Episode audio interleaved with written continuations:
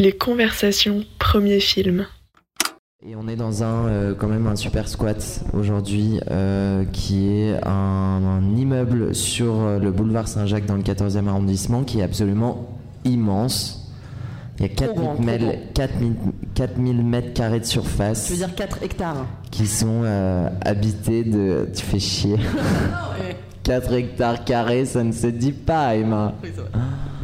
Euh, qui sont euh, qui vivent là-dedans. On est plus du, je crois qu'ils sont plus d'une soixantaine à s'organiser dans cette euh, bah, petite ville qui émerge là en ce moment autour de nous. On a des pièces où on a des expositions, on a des chambres, on a des cuisines, on a des lieux, on a une petite cour intérieure, on a des groupes de musique. Il y a beaucoup de choses. On invite tout le monde à venir voir, même si la personne ne nous entend, mais tout à l'heure oui.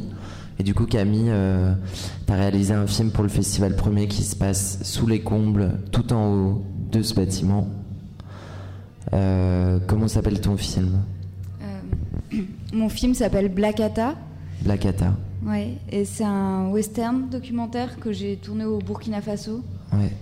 Et, et je l'ai montré hier soir. L'ambiance était très chaleureuse et j'étais contente de le montrer justement dans le cadre du Jardin d'Enfer parce que c'est un. euh, c'est un film. Enfin, moi, je viens des beaux-arts, je, viens aussi du- des arts plastiques. À la base, j'étais peintre. Euh, et- mais c'est en même temps un film qui, qui a pour vocation de plus tard tourner en festival et qui se projette aussi en salle. Et du coup, là, je trouvais que c'était un bon entre-deux de le montrer ici. Et ça montrait bien aussi d'où il venait. Et il était presque dans sa famille de films, quelque part. Sur lequel t'as mis, et pourtant qui est un film qui quand même dépasse euh, au niveau de la durée euh, tous les autres presque.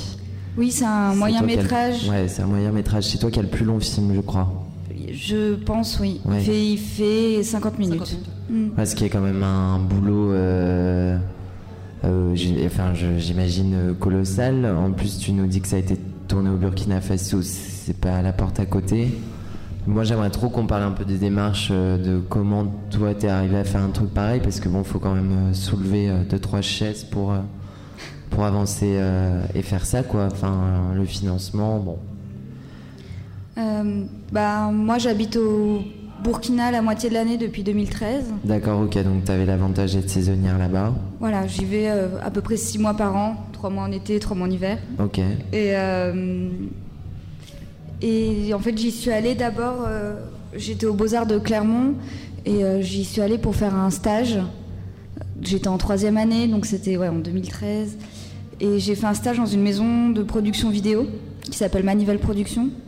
Et, euh, du coup, je ne savais pas filmer avant de faire ce stage. Et j'ai appris à utiliser une caméra en filmant les mariages et les baptêmes, les week-ends. Et euh, donc c'est vraiment sur place aussi que j'ai appris à utiliser ce médium. Et euh, en n'étant pas totalement considérée comme une touriste, parce que j'étais au sein de cette boîte de production, quand on m'appelait c'était pour un travail.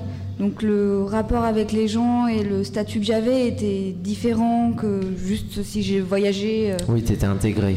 J'étais intégrée, mais tout en étant euh, étrangère. Moi, j'ai vraiment pris conscience du fait que j'étais blanche euh, en arrivant là-bas. Et, euh, et c'est aussi là-bas que j'ai pris conscience de la vivacité de toutes ces problématiques décoloniales. Euh, donc ça a été un énorme boulot aussi de déconstruction de mon regard, décolonisation de mon regard, de mes attitudes, de mes modes de pensée. Donc c'est peut-être ça qui a pris le plus de temps. Euh, la première fois que je suis rentrée, c'était vertigineux l'impression que j'avais de tout ce que j'avais à apprendre à ce niveau-là. Et euh, donc il y a eu tout un temps de recherche aussi, notamment euh, bah, de regarder beaucoup de films africains parce que c'est un cinéma qui est assez peu connu, euh, qu'on voit assez peu en France. Et donc ouais, vraiment voir beaucoup de, de films et surtout qu'au Burkina Faso, en fait, il y a le plus grand festival de cinéma africain qui s'appelle le FESPACO, qui existe depuis 1969. Et donc il y a une culture du cinéma dans ce pays qui est très forte. Il y a plein de cinémas dans les différentes villes. Et du coup, les fois où j'y suis retournée, j'ai commencé à travailler dans une école de cinéma là-bas. D'accord, il y a une école de cinéma. Ouais, il y en a même deux. Ok. Et euh, moi, je travaille dans celle de Gaston Caboret, qui est un grand cinéaste euh, burkinabé qui a eu une palme d'or à Cannes en 93. Enfin, c'est un, c'est un monument du cinéma africain et du coup j'ai travaillé à ses côtés. Pour quel film la Palme d'Or? C'était pour euh, Wen Kuni, qu'il a eu la Palme d'Or, qui est un film euh, qui parle d'un enfant abandonné qui se fait recueillir par une famille euh, dans un village au Burkina Faso. Et euh, Les cafés les cafés arrivent. arrivent. Les cafés arrivent. Merci. Merci. Merci beaucoup pour le café. Ah, Waouh, trop cool. par contre, j'ai On est l'impression gâtés. qu'il n'y a pas de sucre. Donc sur la référence de, euh, de ton expérience là-bas, et, et c'est à quel moment que tu t'es dit il faut que je fasse un film ici Alors, Il va durer tant de temps? Ouais. euh, en fait, je pendant que je moi je suis cavalière. En fait, je fais beaucoup de cheval en France. Et je m'attendais pas parce que mon film, donc le western Black Hata, est tourné avec les cavaliers du Burkina Faso. Et c'est une, une communauté très particulière qui vit dans certains quartiers de la ville. Et le cheval, c'est l'emblème du pays. D'accord. ils ont un statut euh, important. Et du coup, pour tous les mariages et tous les baptêmes, les cavaliers sont amenés euh, à faire un spectacle de voltige, à être présents. Et c'est euh, le cheval porte chance. C'est un- c'est une société qui est quand même très animiste, tout en étant chrétienne et musulmane. Mais tout ça se, se superpose à toute une culture animiste et le cheval a une place centrale dans cette culture-là. Par exemple, euh, Ouedraogo, c'est le nom de famille le plus courant au Burkina Faso et ça veut dire étalon. Donc il y a toute une partie de la population qui, porte le nom d'étalon. Et euh, donc les gens sont, sentent proches de cet animal.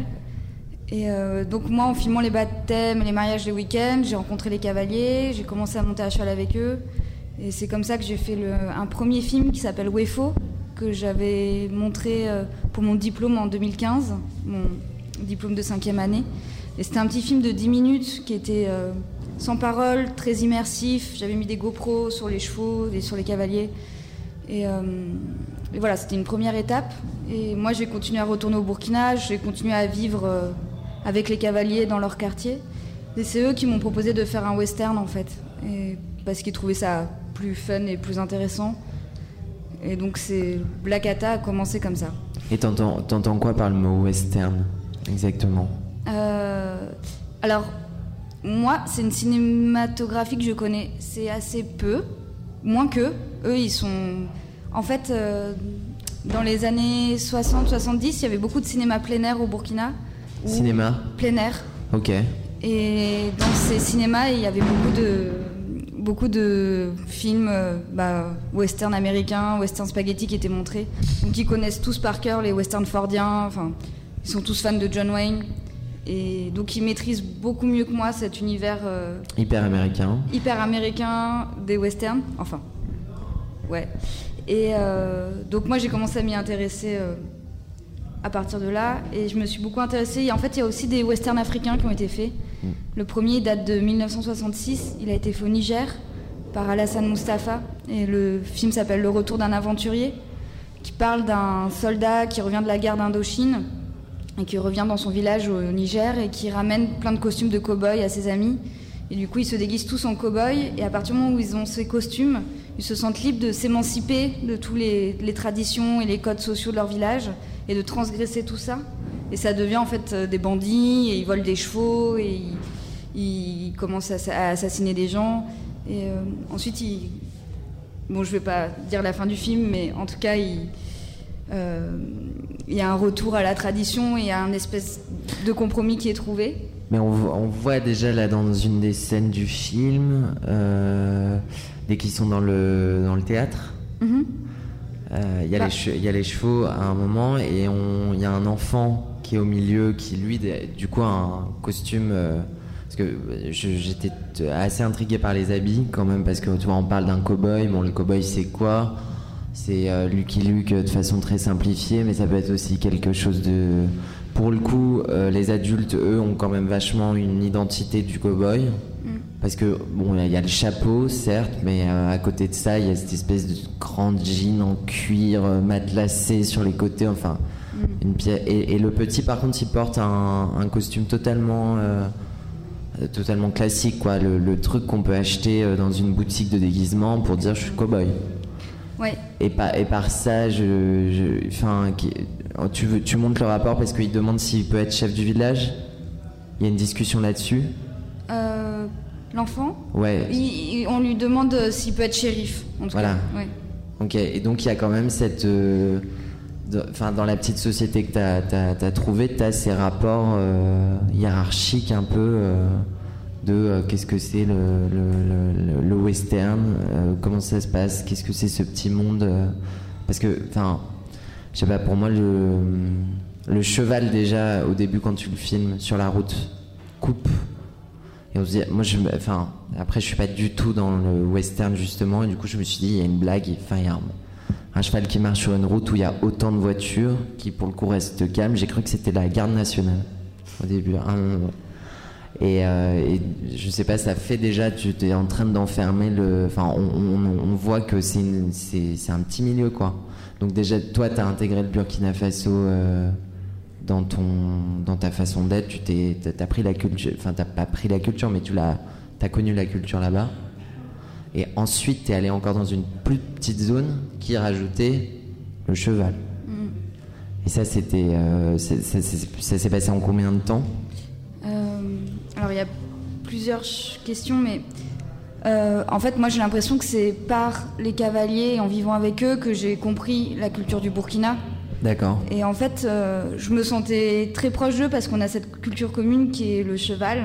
Enfin, Et le monde, le monde équestre Et euh, français et le monde équestre euh, est très différent. très différent. Mais quand même, il y a cette, euh, il y a ce point commun de départ qui fait qu'on peut partir de là pour euh, pour échanger. et Pour euh, après, c'est différent parce que euh, eux, ils vivent vraiment avec les chevaux. Enfin, on le voit dans le film. Enfin, les chevaux, le cheval est sacré et et ils sont pas dans une logique euh, qui serait plus de l'équitation française, de dompter l'animal et de le- Dresser. et de le- là, le cheval s'exprime beaucoup et y a, eux, ils disent qu'ils vont au feeling avec les chevaux. Donc c'est en fonction de ce que fait le cheval, eux, ils suivent et ils poussent, ils exaltent un peu les comportements des chevaux. Mais il y a un truc qui est beaucoup plus euh, impulsif et hum, impulsif. Moi, j'ai l'impression d'être avec des centaures quand je suis avec eux. Enfin, ils, ont, ils vivent tellement avec leurs chevaux. euh, ils grandissent avec leurs chevaux, ils se sacrifient complètement pour leurs chevaux. on Et- est carrément dans le, dans le, c'est presque dans le spirituel, quoi. Ouais, complètement. Eux, ils,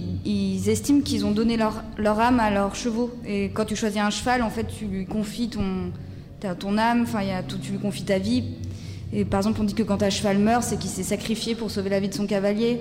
Et ça, ça me faisait beaucoup penser au western crépusculaire américain, où il y a quand même toujours cette figure du, cheval. Euh, Je pense notamment à Lonely Are the Brave, qui est un film de John Miller, ou David Miller, j'ai un petit trou, mais où c'est l'histoire d'un cow-boy qui se fait pourchasser par des hélicoptères, par des, par des voitures, par des motos, par toute la garde, euh, par toute la police des États-Unis, et il, refuse d'abandonner son cheval en fait. Donc c'est toute une course poursuite contre lui et son cheval et ce rapport qu'il a à son cheval et la modernité euh, qui, veut bah, assassiner ce mode de vie là, qui incarne une forme de liberté.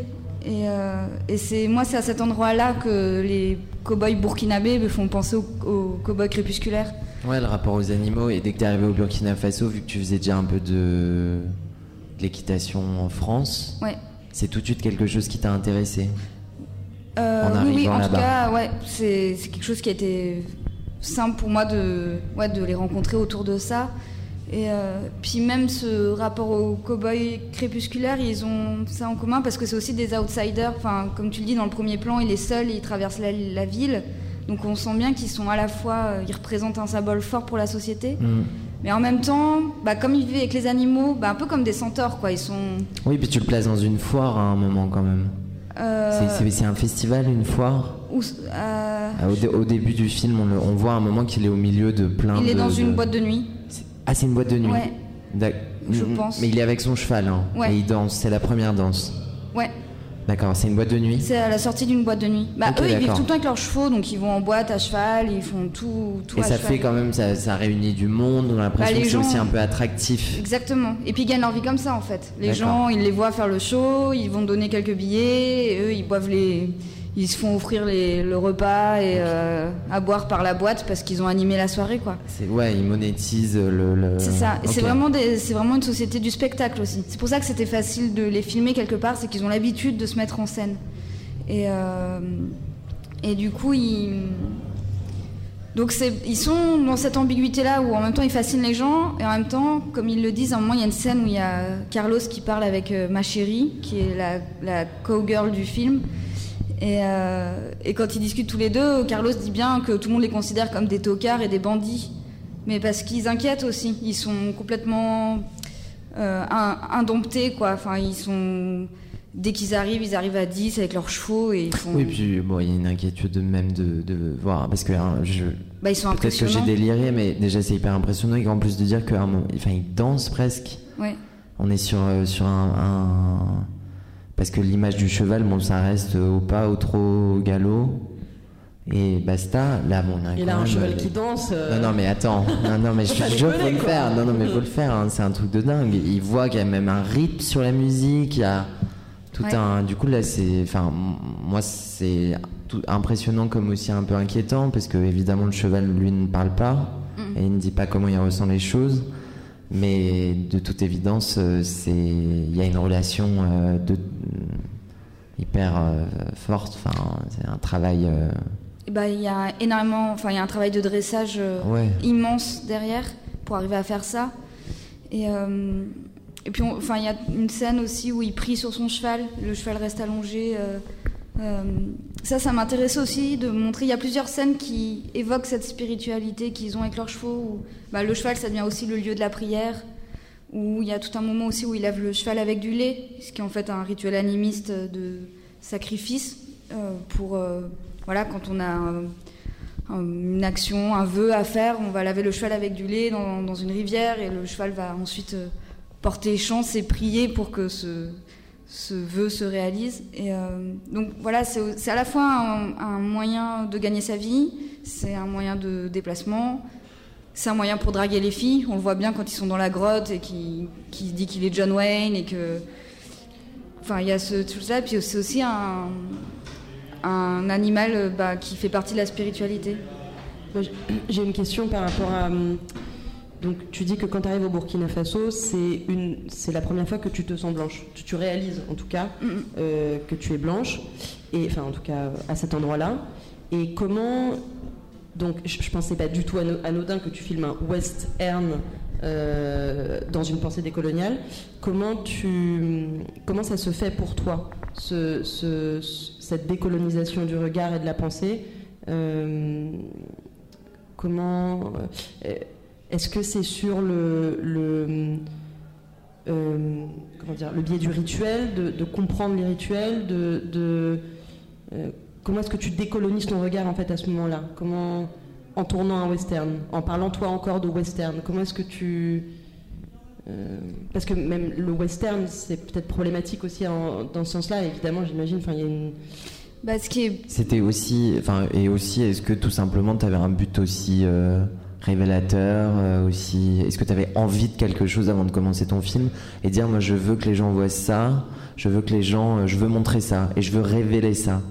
Ben, ce qui est, ce qui est problématique, quelque, enfin, ce qui peut être problématique euh, au premier abord, c'est que les cavaliers s'identifient aux cow-boys, qui représentent quand même euh, l'homme Là, blanc. tu parlais même de presque de monétisation de. de, de, enfin, du coup, il y a euh, un rapport au, au tourisme aussi potentiellement, et du coup, Mm. ça devient une attraction. Et alors, comme, ouais. Et euh, oui, voilà. Puis ils gagnent leur vie aussi en incarnant une, une forme de folklore. Il y a le, na- le journal National Geographic qui a fait des articles sur eux où ils sont euh, habillés en costume traditionnel avec des boucliers, des lances, alors que eux ne se baladent jamais comme ça. Mais ils ont aussi, enfin, ils dealent avec toutes ces attentes-là euh, pour pour gagner leur vie. Et moi, justement, c'est ça qui m'intéressait. C'était euh, un peu en réponse des crispations identitaires qu'on peut voir en France et un, un peu partout en Europe, mais où il y aurait une idée d'identité pure, euh, d'une authenticité. Et souvent, quand on se déplace en Afrique, c'est cette authenticité-là qu'on cherche, une espèce d'exotisme. euh, et, et c'est souvent les images qui sont produites sur l'Afrique, en fait, et qui reproduisent aussi une iconographie coloniale euh, bah, qui, veut juste figer l'autre dans une espèce d'identité. euh, bah, complètement fictionné. L'intérêt, c'est de voir comment les populations en face euh, bah, s'identifient aussi à cette fiction parce que c'est une manière d'exister aussi. Euh. Et là, ce qui m'intéressait, ce que je voulais montrer dans ce film, c'était au-delà de ça, c'est en fait comment une culture qui a été dominée par le colonialisme se réapproprie les codes, mais vraiment les codes les plus puissants de cette culture dominante, qui peut être incarné par le cow-boy blanc qui, qui, va conquérir un territoire en massacrant les Indiens. Mm. Et comment donc les, la population qui s'est fait dominer, qui s'est fait enfin, complètement... Euh, euh, enfin, la, colonisation a été ultra violente et il y a une négation de, des identités euh, des personnes colonisées. Oui, enfin, c'est aussi un... Enfin, il y a quand même un revers d'une politique qui est un peu... qui doit être un peu tendu aussi, quoi. C'est des pays qui sont encore sous des climats politiques lourds. Bah, il y a du néocolonialisme euh, total, clairement, qui est plus invisible aujourd'hui parce que les informations se digèrent moins bien, mais qui, je pense, d'un point de vue économique, tout ça, si on fouille un petit peu, bon. Euh, Exactement. Et, du coup, ça m'intéressait de voir comment, en fait, en anthropologie, on appelle ça la transculturation. C'est comment les, les cultures dominées se réapproprient les codes de la culture dominante pour les détourner et s'affirmer à travers ces codes-là. Et ça, ça m'intéresse parce que je trouve qu'à travers du coup des cow-boys africains, c'est aussi une manière de prendre une place dans l'histoire du monde. Parce que le western, ça parle que de l'histoire occidentale et de l'expansion de, l'idéologie capitaliste, extractiviste et coloniale. Et de voir comment euh, bah, des personnes euh, qui, sont, qui font partie du groupe des dominés, euh, bah, eux se sentent légitimes et même revendiquent une place dans cette histoire du monde et se la réapproprie en fait. Et, ça crée des espèces de zones de contact où là les choses s'inversent et il y a vraiment une hybridation culturelle, mais où eux ne perdent pas du tout euh, leurs valeurs, leur fonctionnement. On voit qu'ils fait, ils choisissent vraiment ce qui les intéresse dans, les codes de la culture dominante et ils s'en servent vraiment pour affirmer ce que eux veulent euh, veulent garder euh, de leur propre culture. Donc c'est un processus de réinvention en fait. Et cette liberté-là de, réinvention, de, de, créer son propre récit, moi c'est vraiment ce qui m'intéresse. Bah, à part les filmer, euh, est-ce que eux aussi ont filmé par exemple? Ouais, quel, mode d'approche? Même moi je regarde sur la barrière de la langue. Hein. Alors, bah, moi à force d'aller là-bas, je je parle pas très bien, mais quand même, j'arrive à comprendre le dioula, qui est une des langues euh, euh, parlées au Burkina. Et, du coup, le, par exemple, sur le tournage, imaginons, le ton français, il a été.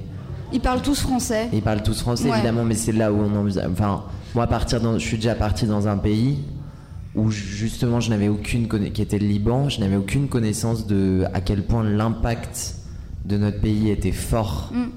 Euh, dans des pays comme ça, où euh, la signalétique euh, urbaine, le langage dominant ou le langage qui représente une réussite est le français. Et du coup, j'étais presque bah, un peu j'arrivais pas à saisir exactement par le fait parler français. C'était pas tout à fait ça ma question, enfin, c'était plutôt eux en fait. Comment, c'était pas tant toi, comment tu as réussi à, à, pénétrer dans leur communauté, mais plutôt comment eux ont accueilli t'ont accueilli et ont eu aussi un œil peut-être je pense, je pense, à la caméra, euh, euh, sur, euh, sur ce qu'ils faisaient.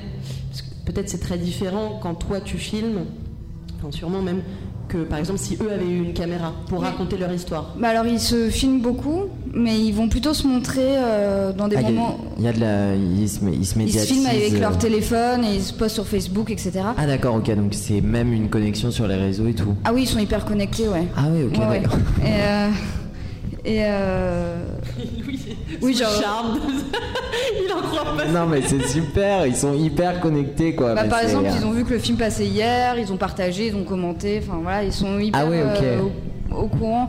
Et du coup, eux, ils vont plutôt se montrer dans les moments de spectacle, de voltige. Et moi, ce qui m'intéresse, c'est plutôt tous les temps creux, tout, par exemple, la relation entre le père et le fils eux, ils vont jamais représenter ça. Et moi, c'est ce qui m'intéressait. Justement, tu parlais de l'enfant tout à l'heure. Il a un rôle hyper important pour moi parce que lui, il est sceptique. Il est sceptique sur cet univers des cavaliers. Il demande à son père si c'est vraiment ses chevaux. Euh, il dit que lui veut pas vraiment en faire partie. il est même sceptique sur le film. Il dit, euh, à un moment, il dit, mais j'en ai marre, euh, c'est quand qu'elle a fini de filmer? De toute façon, elle a besoin de la caméra pour nous regarder, et moi, je peux pas regarder la caméra. Enfin, il est déjà sceptique sur le dispositif du film. Et puis, euh, même, il y a cette scène où il est dans la maison des ancêtres de son père, et où il pose cette question même de sa propre identité, où il dit qu'il sait vraiment même plus trop qui il est. Et du coup, ce personnage de l'enfant, moi, je le trouvais hyper intéressant parce qu'il il posait des questions euh, existentielles et puis, enfin, je trouve qu'il il pose toutes les questions du, qui sont sous- sous-jacentes au Du film. malaise aussi, quoi. Du malaise, malaise. de la caméra, de qui est filmé, regardant, Ouais. regarder. De... Et, bah, euh, ouais, et puis justement, ce- cette question du, du décolonial aussi, peut-être il la pose. euh, Exactement. Bah, sur cette question d'identité, quand il dit qu'il sait plus trop qui il est, je trouve que en- entre les deux, euh, pris entre les racines de la tradition et en même temps. euh, c'est ça. T'as dû te sentir marcher un peu sur des, sur des œufs, quoi, des fois. Enfin, moi, je. Oui, après, euh, oui, oui. Bah, Quand tout tu prenais du du film, recul sur ton tournage, tu te disais euh, qu'est-ce qui se passe vraiment là? Ouais, après il y a eu un long temps de montage du coup pour euh, trouver l'équilibre. Et euh, mais en tout cas, oui, il y a cette. L'enfant apporte vraiment ces questions-là et sur la question de la langue aussi, où effectivement moi je parle en, en français et eux, se- je leur disais de se sentir vraiment libres de repasser dans leur langue à eux.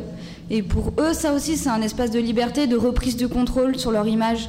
Parce puis il y a un- que ils savent jeu entre les langues, ils se répondent des fois en français et ils ça. posent la question. euh, Et ils savent très bien que moi je comprends pas ce qu'ils se disent. Donc moi par exemple en fait je, je commence à filmer, c'est typique dans la scène euh, entre la dans la grotte où il explique qu'il est John Wayne et qu'il parle avec la jeune femme.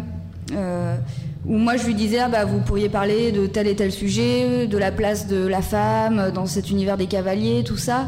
Et en fait ils me disent oui oui, puis finalement quand il parle en là il est juste en train de draguer euh, euh, la, la femme qui est à côté et, et il considère pas du tout moi mes demandes, mais au final c'est c'est ce qui a fait la beauté de cette scène-là. ah, mais complètement. Et moi-même, j'aurais pas osé lui demander ça. Donc il y a, ça, ça m'intéresse. Même la scène où ils sont tous les trois à la fin et puis qui boivent et puis qui commencent à, à se faire des blagues et tout ça. Là, moi, je, en fait, je les connais assez bien.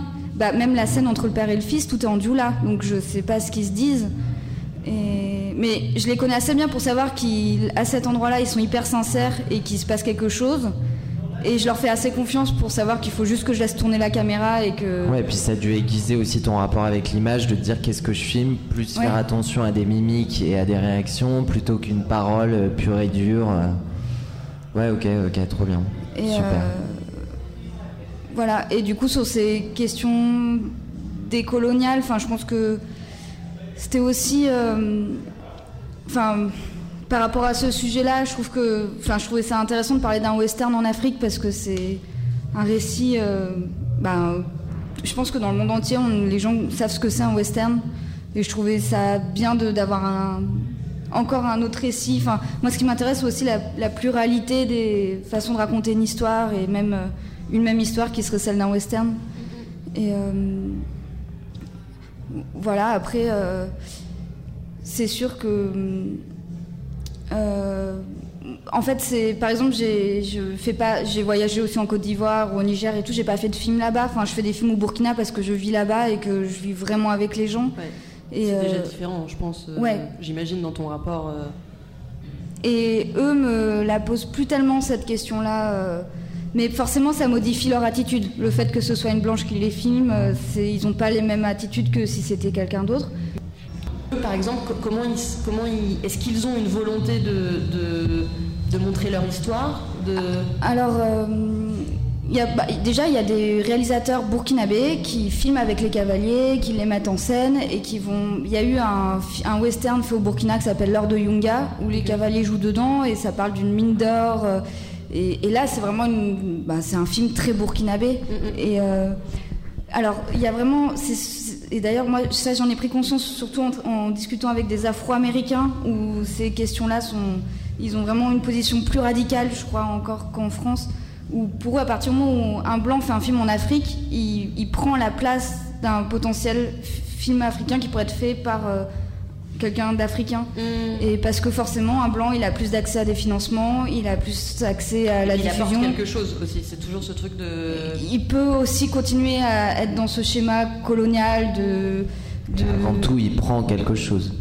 Et puis il prend. Et, et- Il prend et une donc, place. ça- donc ça, ça peut être. euh, C'est c'est effectivement quelque chose avec euh, lequel je me débat et avec lequel je suis pas du tout mais à très l'aise. bien. Je pense que c'est super que tu puisses te débattre à cet endroit. Enfin, en tout Ouais, cas, en tout cas, ça me pose question. Ouais. Et après.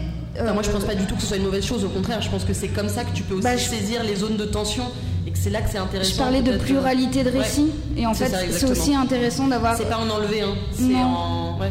Et euh, après, moi, à côté, je travaille aussi, bah, je travaille dans une école de cinéma là-bas, où euh, là, pour le coup, je suis plutôt coordinatrice et où je travaille sur euh, ben, soutenir les étudiants pour avoir des financements ensuite, etc. Euh, je travaille au Festival du court-métrage de Clermont, Mmh. où je m'occupe de la programmation des films africains. Trop bien. T'as Euh, senti que t'avais quand même besoin de te faire une place. euh, T'avais quand même besoin de te faire une place dans le milieu associatif, un peu social, le milieu. Un Bah, peu- de militer aussi pour la diffusion des films africains. Et du coup, ce qui te faisait une place et une ouverture un peu plus peut-être sereine pour dire là je peux attaquer un tournage, t'avais anticipé tout ça, Euh, bah, en tout cas, c'est deux choses qui, se, qui sont parallèles et qui. mais qui se sont bien se en encastrées. fait. euh, D'accord, ok. Mais c'est pas toi qui as anticipé ça en te disant Bah, bon, si j'ai une petite idée de me dire tiens, je vais faire un film, mais avant, il faudrait que j'ai une place de quelqu'un qui donne beaucoup et qui. euh, Ça s'est fait naturellement. en ça s'est fait naturellement? Ouais. Et, euh, et puis pour les cavaliers aussi, euh, voilà, par exemple, je pense que c'est aussi en tant que femme, je pense que je peux filmer certaines choses, par exemple cette relation entre le père et le fils. En fait, les relations père-fils sont très hiérarchisées au Burkina. Et c'est assez rare de voir un père qui joue avec son fils, un fils qui répond à son père, qui peut se moquer de lui. Ça, c'est quelque chose qui, quand je monte le film au Burkina, ce qui choque les gens, c'est cette relation père-fils en fait. Euh, Il y a eu même des gens qui disent que le fils en fait c'est une réincarnation du grand-père et c'est pour ça qu'il peut parler comme ça à son père. Enfin, vraiment les gens ils, sont, c'est ce qui focalise l'attention. Et, euh, et ça, je pense que c'est le fait d'être une femme et une femme blanche, donc extérieure à toutes ces pressions sociales euh, et cette hiérarchie burkinabé, qui me permet de montrer ça. Et qui permet aussi au père de se sentir libre de montrer ça à la caméra, de montrer cette relation-là avec son fils. Je pense que beau. si c'était un homme burkinabé, il aurait, il se serait pas permis de faire ça parce que c'est quelque chose qui remet trop en question aussi son statut euh, Mm. en tant qu'homme burkinabé, quoi, et sa masculinité, et sa virilité. Parce que ouais, dans tous ces délires de, de se dire euh, qui, qui, qui suis-je pour euh, me placer ici et filmer ça, il faut aussi se rappeler que c'est une ouverture vers énormément de choses et que on, on peut pas faire non plus des grands sacs quoi tout le temps et dire mais c'est une femme blanche non t'étais aussi quelqu'un qui était là avec eux qui vivait avec eux et petit à petit on s'en mais c'est bien parce que du coup tout, tout ton film est aussi le fruit d'un d'un- d'une relation euh, avec, euh, avec un groupe euh, avec lequel tu t'es cogné, qui était différent. Mm. C'est super. Bah, En tout cas, bravo, ça a l'air. moi, je vais finir. j'ai eu une idée là, je me suis dit qu'on pouvait aller au festival de Clermont. Voilà. Pour faire la radio. La boîte, euh, On va les grave. appeler. Ouais, faut- c'est possible. Faut, le- je pense que c'est possible. faut prévenir assez vite. Ouais. Peut-être que ça peut être aussi à l'école des beaux-arts. Ouais. Euh, juste- Enfin, j'organise un workshop à l'école. En fait, je continue de travailler à l'école d'art parce qu'on Ok. je- je- je- on a fondé un groupe de recherche sur les problématiques de l'exposition de l'art dit africain contemporain. Super, trop bien. Allez, et du coup, c'est un, c'est un axe de travail qu'on développe à l'école. Et là, pendant le festival du court-métrage, on aura hum, deux artistes qui vont venir faire un workshop. Il y a Sunboy Vrenon, qui est un artiste euh, afro-descendant qui se définit comme chaman numérique et qui, va, qui travaille beaucoup sur cette iconographie coloniale. Mhm. Et Ali Essafi, qui est un réalisateur marocain qui fait du documentaire et qui, se, qui montre aussi les images coloniales en faisant des caravanes de films dans le Maroc pour que les gens puissent voir ces images qui sont peu montrées. Et donc ces deux artistes vont venir faire un workshop euh, avec les étudiants pendant la semaine du court métrage. Trop bien. Donc il y a des peut-être des choses à imaginer euh, effectivement au Ouais, sein ouais. Bah, on d'école. reste euh, euh, en contact de toute façon. euh, Ce serait super d'imaginer un truc comme ça, carrément. Ouais, Trop vous bien. serez les bienvenus en tout cas. Bah, merci beaucoup. Toi, Camille, euh, bah, du coup, je, je- j'en pre- on n'a pas eu le temps, enfin, on n'a toujours pas parlé euh, à la radio. Mais toi qui, du coup, est là-dedans, est-ce que tu es allé voir euh, la- l'exposition Princesse des villes euh, qui s'est faite au Palais de Tokyo? Non, il faut T'en que as entendu un peu parler? J'en ai entendu parler comme quelque chose de très problématique et je l'ai Ouais. pas encore vu. Moi, je l'ai pas C'est vu c'est fermé, mais. Ah bah voilà, Ouais, bah, c'est je- fini. En fait, je- j'ai senti que c'était. Je suis pas sûre que ça. Enfin, vu les problèmes que ça a soulevé, euh, j'étais pas C'était presque- certaine oui, oui, d'avoir encore envie de me confronter à ça en fait. Enfin, je préfère m'intéresser à des expos où il y a vraiment. Enfin, c'est un peu bah, comme le modèle noir par exemple, au Ouais. l'expo qu'il y a eu au Quai d'Orsay. d'Orsay, qui est euh, une espèce de récit pacificateur et réconciliateur qui est terrible parce qu'il il censure toute une bah, période, une. Enfin, je trouve qu'on est une génération hyper intéressante parce qu'on c'est- on est un peu la troisième génération après le, les indépendances et je trouve que c'est un, enfin moi j'ai l'impression qu'on est un peu investi de cet héritage là et de comment on se positionne en fait et comment on déconstruit et comment on se on, on se bat avec ce- cette histoire coloniale qui est complètement refoulée et du coup toutes ces expositions institutionnelles euh, qui font comme si tout allait bien et que c'était résolu j'en peux plus en fait enfin ça m'intéresse pas par contre je, je suis très curieuse de choses comme décolonisons les arts euh, Ouais, ça, des ouais. collectifs comme Black to the Future, enfin toutes ces choses dans la communauté afro-descendant, ce qui se passe à ce niveau-là. Mm. Et euh, ça, ça m'intéresse beaucoup plus. Sans même l'avoir vu, euh, tu t'imaginais déjà. Ouais, Mais c'est, ça, c'est, enfin, moi je trouve ça super. De, de par euh, ce que tu fais, euh, par les retours que tu en as eu et de savoir rien que de enfin, Princesse des villes, le palais de Tokyo et peut-être euh, nos deux démarches de la part des commissaires, euh, savoir quel était le problème, c'est hyper. c'est, un regard assez affûté. je sais pas. je- Euh, trop bien. Merci beaucoup, Camille. Et merci à vous. Euh, tu, là, tu vas te balader un petit peu. Tu vas regarder les films ce soir Euh, je peux pas parce que je Bien. montre euh, mon film euh, ailleurs ce soir Ok, tu pour la nuit blanche. Euh, je monte dans, dans un appartement qui est l'appartement de Sylvie Ballan et c'est sur invitation de Nicolas Barrier. D'accord. Et c'est un, appartement où ils font des projections de films une fois par mois. Super. Et euh, voilà, donc euh, Trop bien. Félicitations en tout cas Bah pour ouais. euh, le film parce que ouais enfin tout le temps euh, donné à ça euh, vaut, vaut largement le coup